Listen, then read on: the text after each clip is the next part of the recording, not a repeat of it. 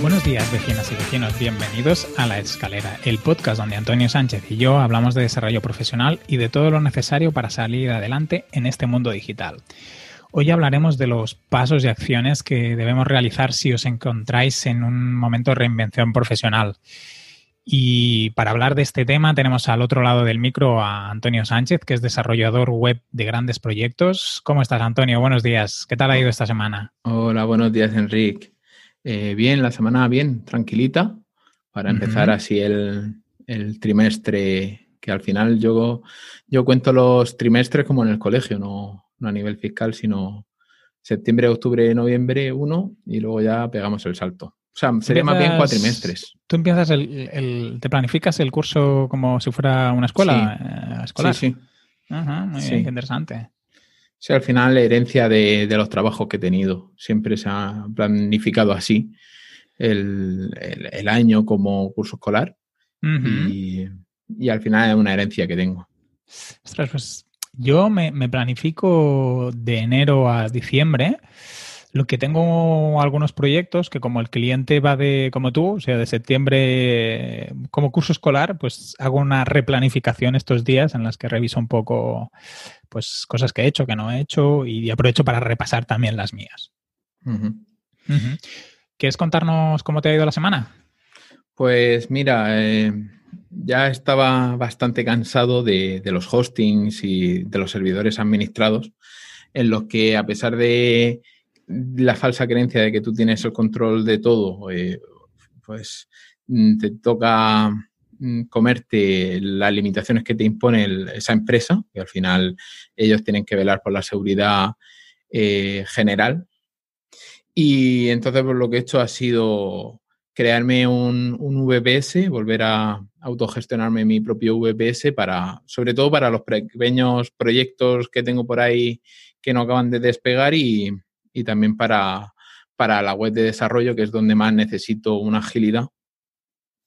Y, entonces, a, raíz de, crear ese nuevo VPS o de, configurarlo, pues he aprovechado y, he creado una serie de tutoriales, una serie de guías que están en mi blog, en antoniosánchez.pro, para el que le interese experimentar con estas cositas, eh, pues que le eche un vistazo. Al final, lo que he hecho ha sido eh, a nivel personal, eh, escribirme como una guía recordatorio por si en el futuro tengo que volver a hacerlo, pues ir mucho más rápido.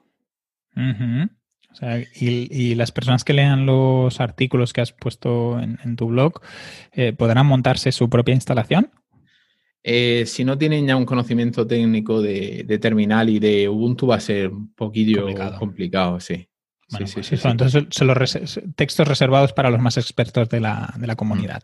De todas formas, insisto mucho que, cualquier duda que tenga la gente leyendo el, artículo, que me lo vaya dejando en los comentarios o por formulario de contacto, como ya ha habido gente contactándome para el tema de Data Studio, que yo sin ningún problema respondo y soluciono todas las dudas sin, vamos, sin, sin pedir nada a cambio. Genial. ¿Y qué más has hecho esta semana, Antonio? Pues mira, em, le hice, bueno, lo hemos comentado ya aquí, le hice, antes del verano le hice la web a, una chica que, es educadora en disciplina positiva y pues eh, dejó como entrever que iba a lanzar una serie de seminarios online y dije, pues coño, me, voy a apuntar. Y, vamos, eh, están muy bien, sobre todo porque te, te enseñan muchas cosas eh, a título personal. O sea, la disciplina positiva que la, gente se interesa cuando tiene niños o cuando es educador o profesor en, escuelas, pero la verdad es que también a nivel personal te ayuda a mejorar bastante la relación contigo mismo y con, tu alrededor. Y una curiosidad, ¿los cobra o son en abiertos los seminarios? No, no, son, se, cobran y, y, son en directo y luego te deja una semana para ver la, repetición, básicamente. No, no son cerrados. Sí, porque ella está muy acostumbrado a hacerlos presenciales, pero a raíz del, de la situación de confinamiento y tal, pues ha tenido que mudarse a Zoom, pero intentando mantener esa espontaneidad. De hecho, hace como hace, hace como trabajos, prácticas en directo, ¿vale? Para que la gente y, muchas preguntas, o sea, se va enriqueciendo. Luego en la grabación nada más que queda la teoría, o sea, la parte teórica, y, intentando eso, mantener un poquito. Sí que es verdad que no tiene mucha gente apuntada en comparación con otros grandes seminarios, pero, pero ella prefiere hacerlo así, más, más personal, para que cualquier persona que entra se quede empape bien de, los conocimientos y, siempre, siempre, siempre llevarte cosas que puedes empezar a aplicar al día siguiente. Interesante, interesante. También es normal, ¿no? Que no tenga muchísima gente porque mm, al final es algo muy concreto, pero muy chulo. Bueno, me alegro que hayáis aprovechado la, la sesión y el seminario. Sí. Pues si quieres te cuento yo también mi semana muy rápidamente, que también todavía estamos ahí medio arrancando. como trabajo mucho para organizaciones en, Cataluña y así, hasta que pasa la diada, pues normalmente el ritmo es tranquilo. Y esta semana hemos empezado un proyecto para CatCommerce, eh, una segunda tienda online que, vende bolsas de tejido. Esto es otro proyecto que, que hacemos juntos Antonio y yo. Eh, ahí con esa alianza que estamos estableciendo para todo el tema de e-commerce y de tiendas online, que creo que, bueno, encajamos bastante, cumplimos algunas de las, de las reglas que hay que cumplir cuando lanzamos un proyecto con, con otras personas. Y luego, por otro lado, he estado trabajando con el plan de comunicación de una organización que ya tenía que haberlo entregado antes de, agosto, pero por temas organizativos de la propia organización y por mi calendario de trabajo no, no, había sido posible. Y me he puesto ahora con el plan para ver si lo, lo podemos terminar ahora en septiembre y, internamente ellos también se lo, se lo presentan a, las diferentes unidades. Y esta ha sido mi semana. Hmm. Genial. Pues si te parece bien, pasamos al valor al grano y, esta semana vamos a hablar de los pasos para una reinvención profesional. Así que dale, que tú eres el que se ha preparado el, programa. Sí, esto surge un poco, la semana pasada os, comentamos un poco lo que habíamos ido hablando en los últimos días en la comunidad y mm, uno de los temas que había aparecido era pues que a partir de la situación económica que se estaba empeorando con el tema de, la pandemia, empresas que cierran, ¿no? personas que eh, o se quedan en, en ERTES o reducción de horarios, ¿no? que todo este contexto general, pues que parecía, ¿no? o empiezan a, aparecer, yo creo que ya, ya existen ¿no? de forma cotidiana personas que hablan sobre el, la reinventarse profesionalmente, hacer un cambio profesional, eh, ¿no? busca tu, tu, misión o busca tu, lo que quieres hacer, lánzate. ¿no? Empiezan a aparecer o se, hacen más visibles este tipo de mensajes, algunas de estas personas pues tienen, yo creo, más autorización para poder hablar sobre eso más que otras, algunas pues aprovechan la ola y estos momentos. Y como tanto Antonio como yo, pues hemos ido haciendo cambios profesionales a lo largo de, nuestra vida profesional, pensábamos que podría ser interesante hablar sobre, sobre nuestra experiencia y sobre lo que hemos hecho nosotros por si os encontráis en una situación parecida, pues os pueda servir de, referencia. Em, por mi parte, yo creo que, y Antonio diría que lo ha, lo ha puesto, tenemos un guion que vamos compartiendo, ¿no? pero creo que lo ha puesto un poco más adelante, en que si, si vuestro trabajo actual y nivel de satisfacción con ese trabajo es aceptable, medio, bueno, que, o sea, que no estáis mal, que pues las condiciones económicas pues son correctas para vuestro nivel de vida. Mm, yo mi, mi consejo, también mi perfil es de precaución, ¿no? Pues es que la, la, idea de reinventarse y lanzarse a ser el propio dueño de tu trabajo es, es muy atractiva pero no es tampoco fácil o no es sencillo. A veces escucho muchos, sobre todo en el ámbito del marketing, ¿no? Que te dicen, vas a ganar seis, siete cifras, ocho cifras, nueve cifras, no sé, ahora cada vez ya hay más cifras, ¿no? Mm. pero es complicado si no tienes margen económico y sobre todo que a veces necesitan tiempo. Si, si, tienes que hacer un cambio profesional muy brusco, pues yo creo que es arriesgado. A ver si, si estás trabajando, no sé, de programador en una empresa y te quieres poner por tu cuenta, pues el cambio profesional o el movimiento que haces pues diría que es más controlado porque al final te estás moviendo en algo que ya dominas y así, pero sí, no sé, si trabajas en una fábrica y te quieres dedicar a hacer temas de SEO porque has visto unos vídeos de Romuald Fons y quieres vivir de nichos, pues no sé si es tan rápido como para que puedas vivir de ellos si no tienes un cierto margen de, de colchón económico. Entonces, eh, yo, mi recomendación es que hay que sembrar y que a veces eh, todo necesita tiempo, a veces lo haces todo más o menos bien, pero hay factores externos que no controlas y, grandes ideas y proyectos se van al traste, pues a veces por cosas que no controlas, a veces porque no, no lo haces bien, ¿no? Y, Antonio, que era lo que os decía, nos, nos, da un tip, si quieres comentarlo tú, Antonio, ya que es parte de tu experiencia, sobre qué hacer cuando estamos en esta situación, si, queremos cambiar de trabajo o si nos queremos reinventar profesionalmente.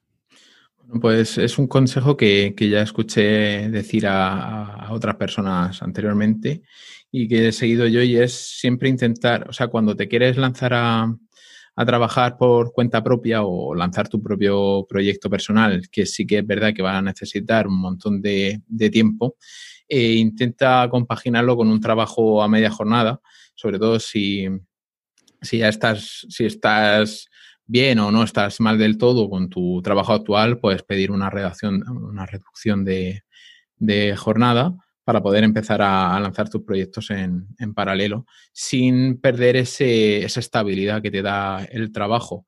Yo, hay gente que sobre el tema del colchón económico, el margen, eh, yo diría ahora mismo no estamos en momento para, para quemar naves ni para, ni para empezar a tirar del colchón porque no sabemos bien cuánto se puede estirar esta situación.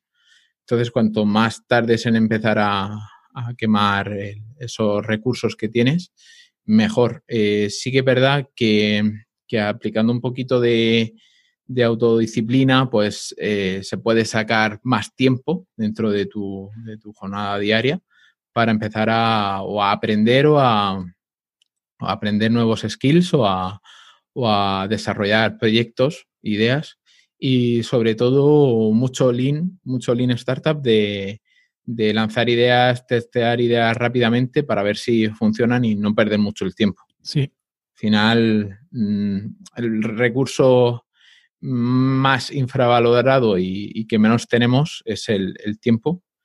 Y, básicamente mi, principal consejo es eso, de que no pierdas el tiempo eh, lanzando ideas sin haberlas testeado antes, no lances ideas ni lances proyectos porque a otros le funcionan, eh, ni, lances eh, proyectos ni ideas porque a otros estén facturando X si a ti ni siquiera te motiva esa idea. Y si no tienes a lo mejor los conocimientos ni las bases como para, hacerlo viable. A veces mm, hay gente que le funciona un negocio, pero claro, tiene pues unas particulares conocimientos o contactos que le permiten que le funcione ese negocio. Si no estás en disposición de a lo mejor de tener esos recursos, pues a lo mejor es mejor que te centres en, otra cosa. Ah, también añadiendo a lo que tú estabas diciendo, Antonio, pues que a lo mejor no es lo mismo alguien que acaba de acabar la carrera, que no tiene obligaciones o que tiene, pues, no sé, un poco de colchón propio o no tiene ni, ni familia o, bueno, no tiene compromisos, pues a lo mejor puede ser más arriesgado que si, pues, si tienes una situación un poco más consolidada. O a lo mejor tu pareja pues tiene un salario muy estable, un buen salario y te puedes permitir eh, estar un tiempo sin, sin facturar y sin problemas. Al final cada uno se tiene que adaptar un poco a su contexto y también a su nivel de, riesgo, ¿no? O, del riesgo que es capaz de asumir, sobre todo porque si os lanzáis a la, al emprendimiento, a crear una empresa o ser autónomos, eh, tenéis que poder convivir con, cierta facilidad con el riesgo y la incertidumbre. Porque eso sí que es algo intrínseco, ¿no? Cuando tienes un salario, que creo que es una realidad un poco eh, sutil, que no es bien bien cierta, ¿no? Pues tienes una cierta seguridad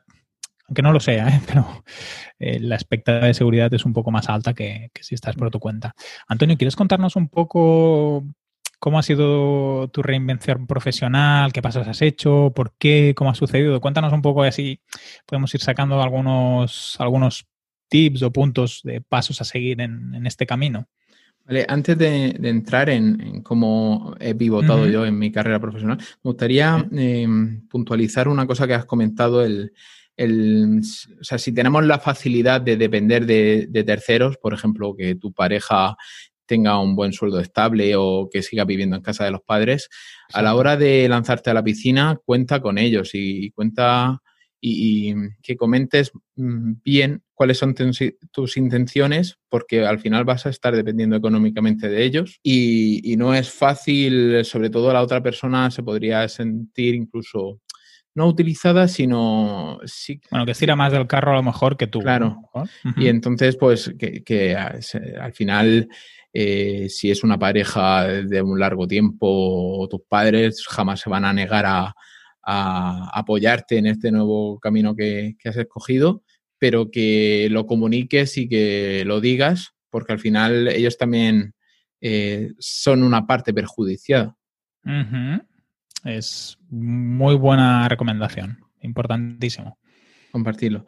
Pues eh, hablando de mi evolución profesional eh, y mi reinvención constante, yo estudié arquitectura en la Universidad de, de Alicante eh, del 2008 al 2014, con un año de, Erasmus en Lisboa. Y, antes de terminar la carrera, yo ya estaba, tenía trabajos por cuenta ajena, o sea, por cuenta ajena, ¿no? Como pequeños freelancers, pero que no, no, no estaba de alta ni nada, pero sí que hacía trabajos de, sobre todo, diseño gráfico y maquetación. Y una pregunta, Antonio, ¿cómo empezaste a recibir esos encargos si tú estabas más en la rama de la arquitectura? Pues básicamente en arquitectura una de las cosas que más se suele hacer es presentar proyectos. En la parte de presentar proyectos, pues trabajas mucho con, programas de, edición y, programas de, diseño. Y al final las herramientas sabías utilizarlas. Eh, em, la gente conoce cuando tú compartes tu trabajo. O sea, cuando yo, por ejemplo, compartía mucho en Facebook y junto con Judith hicimos un blog personal y empezamos a trabajar redes sociales para ese blog personal, hablando de cosas que nos interesaban, pues de tecnología y Judith de marketing. Y a raíz de, de, establecer un par de, relaciones, pues gente que ya me conocía, pues me decía, oye, necesito que me, que me hagan esto. Y entonces eh, empezaron a surgir tanto trabajos puntuales como proyectos grandes en los que me vi envuelto y, que me, y hasta el punto en el que me requerían mucho tiempo. De hecho, en el verano del 2014 yo tenía, o sea, tenía casi 10 horas cubiertas a diario de trabajo. Entonces, eh, ahí fue donde la cabeza me hizo clic Mm, me di cuenta de que la arquitectura realmente no era, no me iba a sacar ni de pobre, sobre todo teniendo en cuenta que en plena crisis los salarios de un arquitecto recién salido de la carrera eh, rondaban los 450-500 euros. Eh, y, estaba ganando más del doble haciendo trabajitos de, diseñador gráfico, así que tomé la decisión, me dejé el proyecto final de carrera en fase 2 y, me preparé un currículum y, eché en varias empresas eh, de la región de Murcia. Me cogieron en, en Rointe, una empresa de radiadores. Me, cogieron porque era, un trabajo puntual para tres meses y me quedé allí dos años. Wow. Eh, haciendo eso, trabajos de, de diseño, de trabajos de montaje multimedia. Yo tenía una afición por la fotografía y por el vídeo y entonces pues lo aproveché para, para hacer tareas dentro de, la empresa y llegó el punto en el que también se me, eh, se me requería tener conocimientos de desarrollo y aproveché y aprendí para poder llevarles el, WordPress que tenía la empresa y poder implementarle nuevas funcionalidades. Y al final fue eso, a ir aprendiendo e ir adaptándome a, a las necesidades que tenía la propia empresa. Y así fue como evolucioné dentro de una misma empresa, pues con ese nuevo set de herramientas que tenía de desarrollo, pues eh, empecé a conocer gente, sobre todo del, ámbito de, WordPress, en la comunidad de, la mitad de Murcia. De ahí conseguí acceder a mi siguiente trabajo como, desarrollador puro, diseñador de interfaces y, desarrollador. Y entré como, o sea, que luego llegué a esa posición, a la posición de, de como de encargado de desarrollo, pero empecé simplemente siendo un desarrollador y, llevando todas las webs de, un grupo empresarial que tenía pues, institutos, eh, clínica, mm, una clínica estética, un concesionario, una empresa de reformas, o sea que tenían muchas empresas diferentes y, claro, tenían un equipo interno de, marketing y desarrollo. Y ahí fue donde, donde tanto estrés, tanto tanto ajetreo, tanto movimiento, pues me di cuenta de que yo quería ser eh, mi propio jefe. Y, entonces, en vez de lanzarme a la piscina y tal, busqué un trabajo, ya que ahí en esa empresa se me permitió durante un tiempo, pero al final me volvieron a decir que, no, que querían que estuviera jornada completa y entonces pues salté a otro trabajo que me permitía compaginar jornada parcial con, proyectos eh, de freelance y ahí es donde comencé como autónomo a, hacer trabajo para otros, eh, sobre todo en, desarrollo, desarrollo web, que es como si fuera mi, principal punto de, de, expertise. Porque esto que nos cuentas sobre que buscaste es una opción que te permitiera trabajar por tu cuenta y trabajar para otro, uh, iba en esa idea que nos has contado, ¿no? De la de compaginar trabajo con... O sea, tu objetivo era poder tener las dos patas. Claro, yo cuando hice este cambio al final era la, única fuente de ingresos en la casa. Tengo un niño pequeño y yo no podía sacrificar, a pesar de tener un colchón, un colchón que, ya se ha fumado, porque nos compramos una casa, a pesar de tener un colchón económico bastante grande, eh, no me podía permitir dejar de, ingresar eh, recurrentemente y poder garantizar un plato en la mesa, ¿entiendes? Y así te garantizabas, tenías como un poco de paracaídas. Sí, correcto. Yo podía empezar a hacer contactos, a, hacer clientes y a pesar de que ya, o sea, ya me lancé a la piscina con flotadores y, manguitos, porque ya tenía una bolsa de clientes, ya tenía proyectos cerrados antes de, de lanzarme, pero sí que, sí que ayudó el, tener un trabajo, pues meses flojos que o por porque a ti no te apetece, porque al final tenemos que tener en cuenta que somos personas y que no siempre estamos igual de productivas y ni estamos, o cuando, por ejemplo, terminas tres o cuatro proyectos y de repente te quedas con uno solo y con eso no, llenarías el cupo de, de, los ingresos necesarios para un mes. Y entonces, pues al final un, trabajo eh, por cuenta ajena eh, con un salario recurrente mes a mes, pues te da muchísima tranquilidad. Y lo has comentado un poco por encima. ¿Cómo te has ido formando, Antonio? Porque mm, tú vienes de la arquitectura, que ya ahí pues te dieron las bases para la parte del diseño, que yo creo que se nota mucho en tus webs, ese, ese ojo, o más que ojo, la capacidad de crear cosas que sean funcionales y bonitas, que supongo que en arquitectura no sé si se trabaja mucho la perspectiva en ese sentido, pero bueno, creo que se nota. O, por ejemplo, Bosco, por ejemplo, en Sin Oficina, pues eh, él la empezó y todo lo que hace se nota una calidad visual muy buena. A nivel de formación, ¿cómo te has ido formando? Eh, a nivel de formación, eh, siempre, bueno, empecé con, empecé con los podcasts.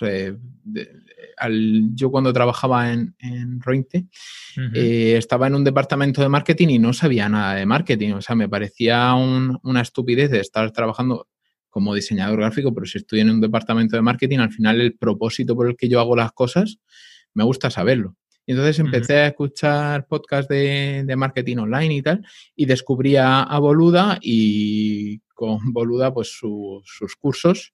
Y en sus cursos fue donde va pegando eh, pistoletazos de salida y, y, al final los temas que más me interesaron pues ya ahondé eh, mirando tutoriales o, en otras suscripciones de otros cursos online. muy bien. ¿Y te puedo hacer una pregunta más? Mm. No, ya has acabado tú. es que es un tema que me interesa porque no me ha quedado mm, tal como lo has contado, has, ido explicando la evolución, pero no sé si tenías, em, no sé si ha sido casualidad el camino que has seguido, si es algo más decidido. Antes de, entrar hoy en el programa, yo he dicho, Antonio, tú eres una persona que tocas muchos palos y que creo que te gusta experimentar y, probar y aprender de, muchas cosas. al final, en tu vocación de diseñador web, programador web, mm, analista, eh, SEO, todos estos perfiles que son bastante mm. variados, ¿Cómo decides que hay algo que te interesa o que, te motiva o cómo escoges el camino que, quieres continuar a, que quieres realizar? Pues básicamente me fijo en que si eso puede aportar más a algo más, algo nuevo a, lo que ya hago. Por ejemplo, de lo que decías tú de analítica, el tema del SEO, el tema de, la optimización de carga. Es al final darle un, un extra a lo que ya hago, que es desarrollar webs y lo que ella hacía antes, que era eh, diseñar. Entonces, al final, el conocimiento, por ejemplo, cuando empecé a trabajar exclusivamente como desarrollador web, eh, me hice un megacurso en, de UX, sobre todo para aprender que lo que estaba haciendo tenía un sentido, tenía una coherencia, se alineaba con los objetivos, eh, porque si no, no tiene sentido el, vale, tú sabes hacer web, muy bien, pero que las webs tengan un sentido. Y luego el tema de la analítica vino, lo he comentado en el pasado, pero vino a raíz de una necesidad de tener respuesta a preguntas que se hacían. Entonces, al final es, va encadenándose con las necesidades. Vale, genial. Pues si quieres te cuento yo un poco cómo ha sido mi reinvención y hacemos como un poco de resumen para, para que alguien que quiera hacer ese cambio mm, tenga en cuenta por lo menos algunos pasos a seguir perfecto. Vale, genial. Pues mira, yo, mi reinvención, la tuya ha sido, podríamos decir, un poco por de forma espontánea, ¿no? Empezaste a, a, presentar ciertos trabajos, a hablar sobre ciertos temas y te empezaron a llegar clientes. En mi caso, la reinvención vino pues claramente a partir de la crisis económica. Eh, yo era socio en una cooperativa, estábamos muy bien a nivel de trabajo, teníamos un buen equipo, buenos sueldos. En concreto, yo me encargaba de, una de las áreas de negocio que eran importantes dentro de la cooperativa dirigía un pequeño equipo de personas, redactaba y planificaba los proyectos, presentaba licitaciones, hacía seguimiento con clientes, etcétera, ¿no? Pues todo lo que acaba de hacer un gestor de proyectos. Y en paralelo, eh, de forma voluntaria, era presidente de una, de una asociación y pues en la que encargaba más realmente hacía como de director y de responsable de comunicación, que normalmente son puestos que son remunerados, pero como era una asociación pequeña, pues yo asumía también como, como presidente. ¿no? Entonces empezó la crisis, eh, empezamos a tener impagos, mm, éramos siete socios y teníamos una quincena de trabajadores, la mayoría por hora y servicio, por suerte, hay que decir. Em, porque claro, pudimos durante un tiempo sin los socios cobrar sueldos ni nada, mantenerlas a las personas en el equipo, pero a medida que se iban finalizando los contratos, pues no, no se renovaban a los trabajadores, lamentablemente pero teníamos impagos, pues creo que llegamos a tener impagos por valor de 400.000 euros eh, en un momento muy complicado, sí, sí. Eh, y luego, pues claro, empiezas procesos judiciales para recuperar esos importes y así, pero bueno, al final todo, todo tarda y la cooperativa, pues como tal, sufrió mucho, bastantes socios tuvimos que dejar irnos a buscar la, vida por, otro lado para poder mantener una estructura. La cooperativa todavía, existe, pero en una situación un poco más eh, pequeña la estructura como tal. Em, en, esa situación yo, pues la cooperativa era de proyectos ambientales, muy dedicada a la gestión de pues, paisaje, temas de planificación, y yo detecté, tal como estaban yendo las cosas, que muchos de los de los recursos que podían haber para, el tema de ambiental, pues que seguramente se, secarían y que no, sería viable pues trabajar por trabajar o tener un sueldo mínimamente digno. Sí, empecé a buscar trabajo y por casualidad me, me comentaron que había una empresa pública que estaba buscando una persona para un cargo de técnico, me presenté a las, a las pruebas y bueno, mm, pues fue, fue el, que saqué mejor nota de las pruebas y luego en la entrevista personal pues finalmente fui seleccionado. Ahí la verdad que fue una reinvención forzada porque yo pasaba de gestionar proyectos en un ámbito muy concreto a, al final las funciones son parecidas, la temática es diferente, entonces eh, el, primer paso que hice en ese momento cuando pues conseguí la plaza pública, claro, yo me había preparado pues casi un mes, ¿no? Las pruebas del examen, leyendo legislación, los contenidos de materia que se suelen publicar en las... no era como unas oposiciones porque era una empresa pública y no, no existía la, oposición como tal, pero sí que eran unas pruebas, pues tenías legislación y así. Y, claro, como era un tema que tampoco no, tenía que no tenía muy controlado y después de haber estado pues casi seis meses sin, ingresos, pues para mí fue un salvavidas. Me apetecía también la, motivación de un cambio, de un reto. Y en ese momento, pues decidí que, para poder hacer bien mi trabajo, pues me tenía que formar. Así que me, que me apunté a un, a un posgrado muy relacionado con el, con el trabajo que tenía que realizar y durante pues, los primeros meses estuve apuntado en el posgrado, combinándolo con el trabajo y, ahí fue como el primer cambio forzado, que, no, que yo creo que no es el, más adecuado, pero bueno, eh, en mi caso tuve un poco de suerte y dedicarle horas y trabajo pues no, no fue mal. Seguí manteniendo mi relación con organizaciones sin ánimo de lucro, presidente en aquella organización, empecé a contactar con otras entidades, me seguí formando ya no solo por mi trabajo, sino por las propias organizaciones en temas de comunicación, gestión de personas, en tema de gestión de proyectos y allá por el 2014, 2015, la situación económica, aunque se había medio estabilizado, pues continuaba siendo complicada.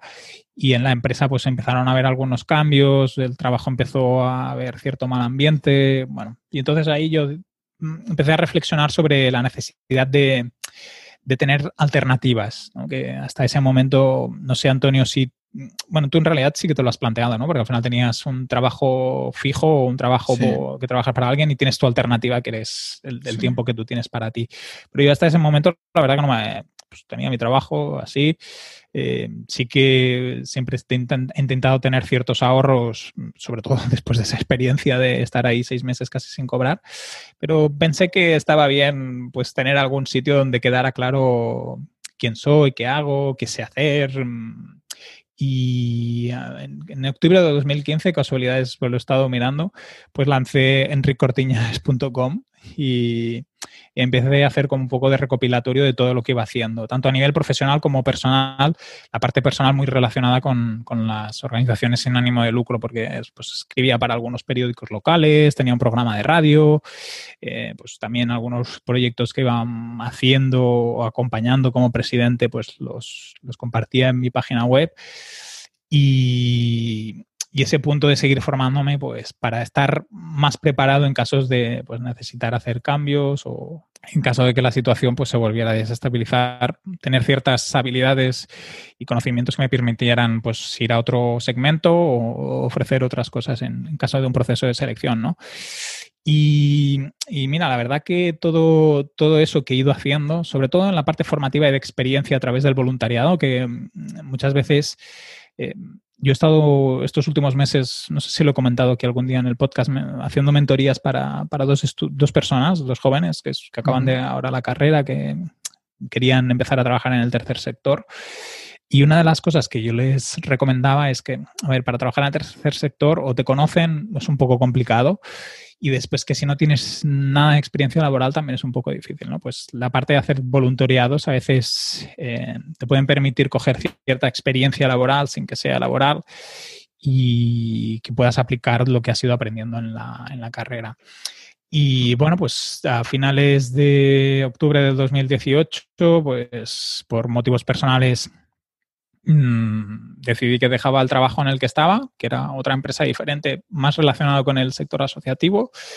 Y hasta ahora. Este ha sido un poco lo que he ido haciendo y cómo me he ido reinventando. Pues en un caso por la situación de, crisis económica y, luego pues eh, ha sido compaginar, no, no, con dos trabajos como tú lo hacías, que yo tenía un trabajo y un, voluntariado o hacía de voluntario en diferentes organizaciones, pero sí que tenía ese punto de eh, poder aprender de diferentes personas, hacer relaciones eh, que te conocieran y trabajar mi marca personal que yo a eso le doy mucha importancia. Si has trabajado, si trabajas para una empresa o trabajas por tu cuenta, el, hecho de mm, tener una web con tu nombre, con todo lo que vas haciendo, yo a eso le doy mucha importancia porque creo que me, ha servido de mucho en, en, la evolución que he tenido como profesional y también como la reputación que, creo que tengo tanto en el sector asociativo como a lo mejor en, otros ámbitos, no solo exclusivos de, las asociaciones o las fundaciones. Para, mí creo que el trabajo de marca personal es, uno de los puntos importantes, eh, estés en un momento de reinvención o, no estés. Sí, al final es como labrar tu marca para el día que decidas hacer cualquier cosa, incluso buscar un trabajo mejor o lanzarte por cuenta propia, eso te da o sea, es un buen trampolín el haber trabajado. Sí, te da más alas, más alternativas. A veces al final trabajas para tener opciones, no, tanto para, cambiar, sino pues para poder escoger un, poco más. ¿Te parece bien, Antonio, que repasemos un poco los puntos que habría que tener alguien que haga una reinvención? Sí, sí. Quería simplemente puntualizar una cosa, que podríamos sacar un, un valor al grano sobre cómo la marca personal te ayuda en tu evolución profesional. Me parece perfecto, súper temazo. Sí, sí. Y pasos a lo mejor a seguir en cuenta. Eh, porque al final a lo mejor no es solo tener una web como tal, que yo creo que ya es un buen principio, pero también cómo cultivas las redes sociales, eh, qué pones en, esa página web que, habla de ti, eh, si la haces más personal o más profesional. Yo creo que es un tema muy interesante y que seguro que da para, que cada uno nos... Yo, por ejemplo, si tuviera una empresa que se llamara, no sé, Manzanas y Peras SL, probablemente mantendría mi web de Enrique Cortiñas, porque al final creo que las, el, vínculo personal que tienes con tu día a día, pues te puede servir para algunas cosas y la, lo que es la marca comercial te puede servir para, para otras. es interesante. Me parece muy buen tema, Antonio. Vamos al resumen. Sí, vamos a los puntos. ¿Quieres empezar tú? Vale, pues el punto número uno, tener un propósito y saber dónde quieres llegar y qué quieres mm. conseguir. Sí, yo creo que es importante esto porque a veces la, la gente va un poco con, el viento de cola que le viene, ¿no? Y si ahora, por ejemplo, que está muy de moda, ¿no? Los traffickers. Eh, estás en un momento ahí un poco complicado, te has quedado sin trabajo o simplemente estás insatisfecho y quieres hacer el cambio, ¿no? Empiezas a ver por internet y dices, ostras, esto de los traffickers ganan mucho dinero o están muy de moda. A ver, si no es un tema que te guste o, o que te puedas sentir realizado, pues a lo mejor hacer un cambio de un trabajo con el que no estás satisfecho para algo que no conoces o no, tienes experiencia, pues un poco, no sé, yo, yo creo que es arriesgado porque ya sea trabajando para una empresa o para ti mismo, si es algo que no te gusta hacer, va a ser duro. O sea, eh, Cambiar por cambiar, piensa bien bien qué es lo que te gustaría hacer y cómo lo quieres conseguir, que yo creo que es importante. En segundo punto, yo creo que hay que hacer autodiagnósticos, tanto personales como profesionales. Os podéis hacer un propio DAFO o que identifiquéis un poco eh, en qué sois buenos y también que validéis ese autodiagnóstico con, terceras personas. A lo mejor vosotros pensáis que sois muy buenos, no sé, ¿eh? me, invento, que sois muy habladores o dialogantes y a lo mejor pues no lo sois tanto pero que sí que identifiquéis un poco lo que sabéis hacer y lo que no y en qué situaciones os encontráis, también para que ese propósito o aquello que queréis conseguir mm, encaje en, vuestras perspectivas. Y lo que no encaje, por lo que sea, a lo mejor porque no tenéis los conocimientos o las habilidades, las podáis trabajar. El tercer punto sería mm, conocer o saber los requisitos profesionales necesarios para el desempeño de la nueva ocupación ya sea por cuenta propia o por cuenta ajena. La reinvención profesional no tiene que ser trabajando para uno mismo. O sea, puedes mejorar en, tu, escalera eh, profesional. Entonces, pues puedes eh, valerte de, por ejemplo, formación o, en base al DAFO que has hecho, características personales y actitudes, o, conocer qué habilidades necesitas o qué experiencia profesional. Mm. Sí, yo, por ejemplo, en estas personas que, en las que estaba haciendo la mentoría, ¿no? Pues a lo mejor sí que tenían la formación porque eran personas de comunicación y querían pasar a hacer mm, temas de comunicación en organizaciones sin ánimo de lucro, pero no tenían experiencia. Entonces, pues se tiene que trabajar esa parte para a lo mejor entrar en el mercado laboral, que es un mercado muy competido y con, con pocas posiciones. O sea que tienen que mejorar por, ese lado. Yo también añadiría al tema de la formación, yo creo que es muy importante la formación, ¿eh? ya sea autodidacta, leyéndote un libro o haciéndote un curso, no sé, de boluda hemos hablado antes, ¿no? Pero de cualquier plataforma, si el curso es más o menos decente, pues correcto. O como si te quieres ir a la universidad. Yo cada uno aquí que, haga lo que le sienta mejor o, le vaya mejor. Eh, pero sí que creo que es interesante definir el, itinerario formativo. ¿no? pues si has detectado que te falta formación, pues que definas exactamente qué necesitas. A lo mejor necesitas un primer curso, si es para cosas de marketing, ¿no? Pues analítica web básica en redes sociales, por ejemplo.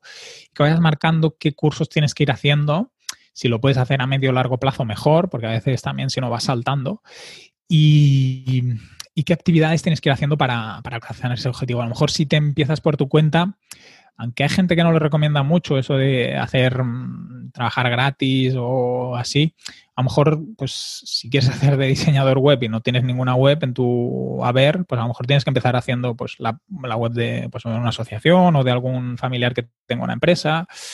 Em, aunque el portfolio yo no creo que sea tan importante, eh, sí que te servirá a ti para coger la experiencia necesaria sobre cómo se gestiona un proyecto, cómo tratar con un cliente. al final siempre acabas aprendiendo, ¿eh? En todo, cada proyecto nuevo que haces aprendes algo casi seguro. Pero es interesante eso. En el siguiente punto eh, sería el networking, las relaciones que tú tienes con otros profesionales de tu sector y que te sirve tanto para conseguir clientes, si es el caso pero también para conocer a personas de ese ámbito que te puedan dar consejos, que te puedan ayudar o que incluso te puedan presentar a terceros, que ahí es donde está el, kit de la cuestión, o que te puedan presentar a, empresarios que buscan un perfil parecido al tuyo o directamente que puedan ser tus clientes. Mm. En, la, entrevista que le hicimos a, a Xavi Angulo, yo creo que esta parte del networking en su experiencia personal quedó súper reflejada, porque él hablaba mucho de que había empezado a ir a las meetups, a los grupos de Elementor, eh, y que estaba encantado por, por, haberlo hecho, porque había aprendido, había hecho amigos, em, sentía una cercanía con otras personas y aparte pues estaba consiguiendo pues que le delegaran ciertos trabajos y así, o sea que yo creo que si escucháis ese programa os, y nosotros mismos tenemos un programa de cómo hacer networking, no tanto entrevista, pero que os puede ayudar a esto del networking. Por mi parte, como último paso, yo lo que os he dicho antes, que hay que insistir en esto de la reinvención profesional, ya sea por cuenta propia, por cuenta ajena, si montas una empresa, pues todavía más.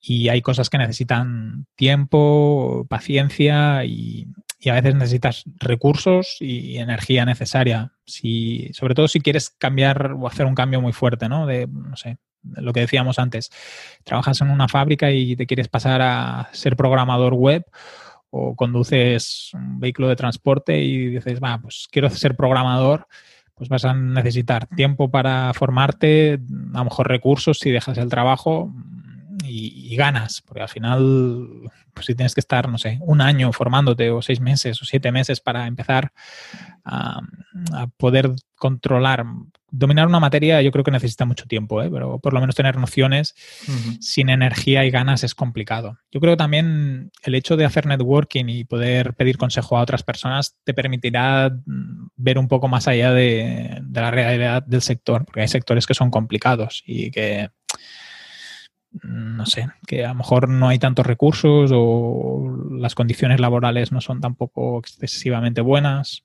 Sí, a mí me gustaría también eh, añadir una cosa en, el tema formativo, que es si tú estás eh, formándote por cuenta propia o siguiendo un curso o, incluso si vas a la universidad, eh, intenta ponerlo en práctica lo antes posible porque hasta que no lo ejecutas es como si no tuviera valor ninguno y en tu cerebro tampoco recala. Hasta que tú no accionas una, cosa que has aprendido, no terminas de entenderla. Sí, y que hasta que no te estás, no, la estás haciendo, no ves todos los problemas que hay para hacerlo. Poner en práctica todo lo que aprendemos también hace que se consolide, el, conocimiento. Genial. Pues no sé si quieres añadir algún paso más para alguien que se quiera reinventar profesionalmente que se suscriba a La Escalera, al podcast de evolución profesional.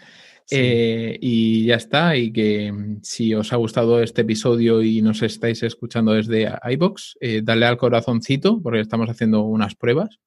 Eh, también os recomendamos que os apuntéis a la, comunidad de, Telegram. Si vais al buscador de, de, Telegram y buscáis la escalera podcast, ahí estamos nosotros y todas las semanas compartimos pequeños tips ejecutables para mejorar vuestra carrera. Eh, también tenemos una página web donde ponemos las notas del programa, se llama laescalera.pro. Y bueno, nosotros somos Enrique Cortiñas y Antonio Sánchez. A Enrique, ¿dónde te podemos encontrar? En enricortiñas.com. ¿Y a ti, Antonio? Y a mí en antoniosánchez.pro. Ahí podéis ver eh, nuestras cosas, cosas que escribimos, nuestros proyectos e incluso podéis contactarnos por si necesitáis que os echemos un cable. Perfecto, pues nos vemos la semana que viene, Antonio. Venga, hasta la semana que viene, Rick. Un abrazo.